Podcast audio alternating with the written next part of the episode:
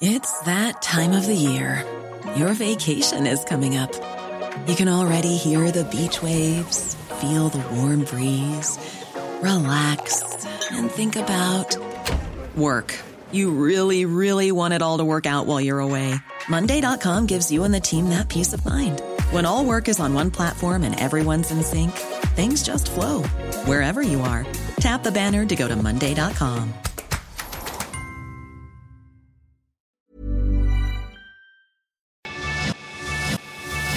cuento, te lo cuento. Tu dosis diaria de noticias.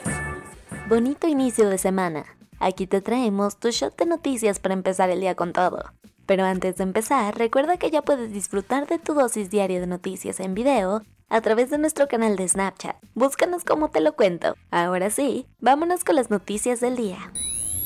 A pesar de las advertencias de diferentes organismos internacionales, continuaron los enfrentamientos en las inmediaciones de la planta nuclear de Zaporilla. Como te hemos contado, disparar en esta zona para nada es buena idea, ya que puede provocar la mayor catástrofe nuclear en los últimos tiempos de Europa.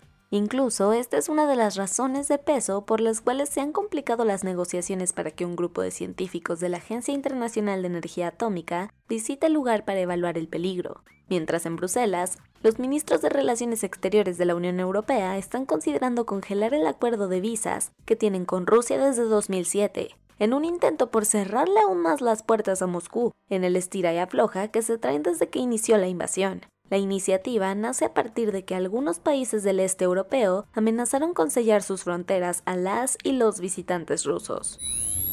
De cara al referéndum que aprobará o desechará la nueva constitución, Chile anda de cabeza con el gobierno apostando por el sí y un pueblo inclinándose al no.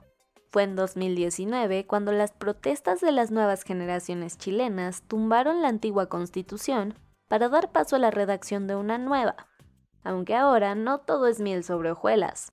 El texto que contiene la nueva propuesta de este importante documento yace en las manos del actual presidente, el izquierdista Gabriel Boric, que está marchas forzadas intentando convencer a su pueblo de que le dé el visto bueno. Recuerda que el domingo 4 de septiembre alrededor de 15.1 millones de personas votaron para darle el sí o el no a esta nueva constitución. El meollo del asunto es que en la recta final de este proceso y previo al referéndum, el rechazo al nuevo texto le saca una ventaja de entre 9 y 16 puntos a su aceptación, de acuerdo con los últimos sondeos.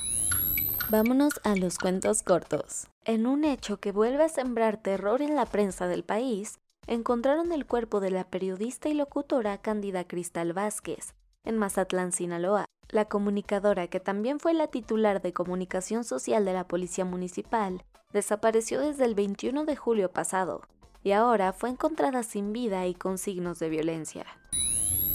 Quienes tampoco han sido escuchados en este país son las y los pacientes con cáncer. Por eso, sus seres queridos de la mano de organizaciones civiles protestaron en Paseo de la Reforma por el desabasto de medicamentos. En la marcha, al unísono de consignas como quimio sí, desabasto no, las personas que atraviesan esta enfermedad denunciaron que llevan cuatro años en los que les faltan intermitentemente sus tratamientos, además de que no les han brindado los estudios en laboratorios e insumos necesarios. Tras la ola de visitas de figuras políticas iniciada por la presidenta de la Cámara de Representantes, Nancy Pelosi, Ahora la Armada de Estados Unidos quiso echarle más limón a la herida enviando dos buques a las aguas internacionales del estrecho de Taiwán, tensando aún más el asunto. Lo cierto es que antes ya lo habían hecho, pero nunca en este contexto. No paran las fuertes tormentas en algunas partes del mundo, y ahora están causando estragos en Pakistán, donde tan solo el fin de semana las aguas desbordaron los ríos, destruyeron puentes e inundaron casas y campos. Desafortunadamente, la cifra de víctimas mortales ya rebasó las 100 personas, pero los alcances de esta tragedia no han quedado en un par de días malos, ya que desde junio las lluvias inusualmente devastadoras han terminado con la vida de más de mil habitantes, de acuerdo con las autoridades.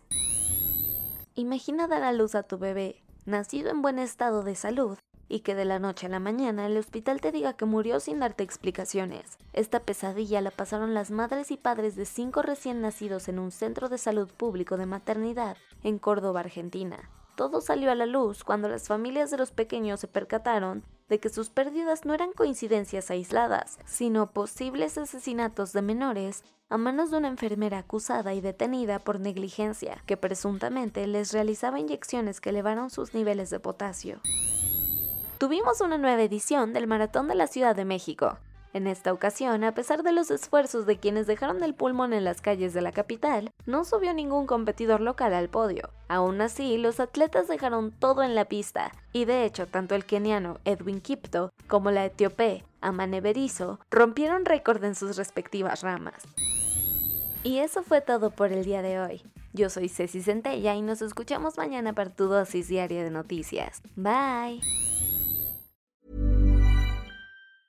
Hey, folks, I'm Mark Marin from the WTF Podcast, and this episode is brought to you by Kleenex Ultra Soft Tissues your ally to help tackle your allergy symptoms this season. I love the change of seasons, but nobody loves pollen and all those other things floating in the air that make you sneeze during this nice weather. Kleenex Ultra Soft tissues are hypoallergenic and allergist approved. So fight back against watery eyes and runny noses without worrying about irritating your skin. For this allergy season, grab Kleenex and face allergies head on.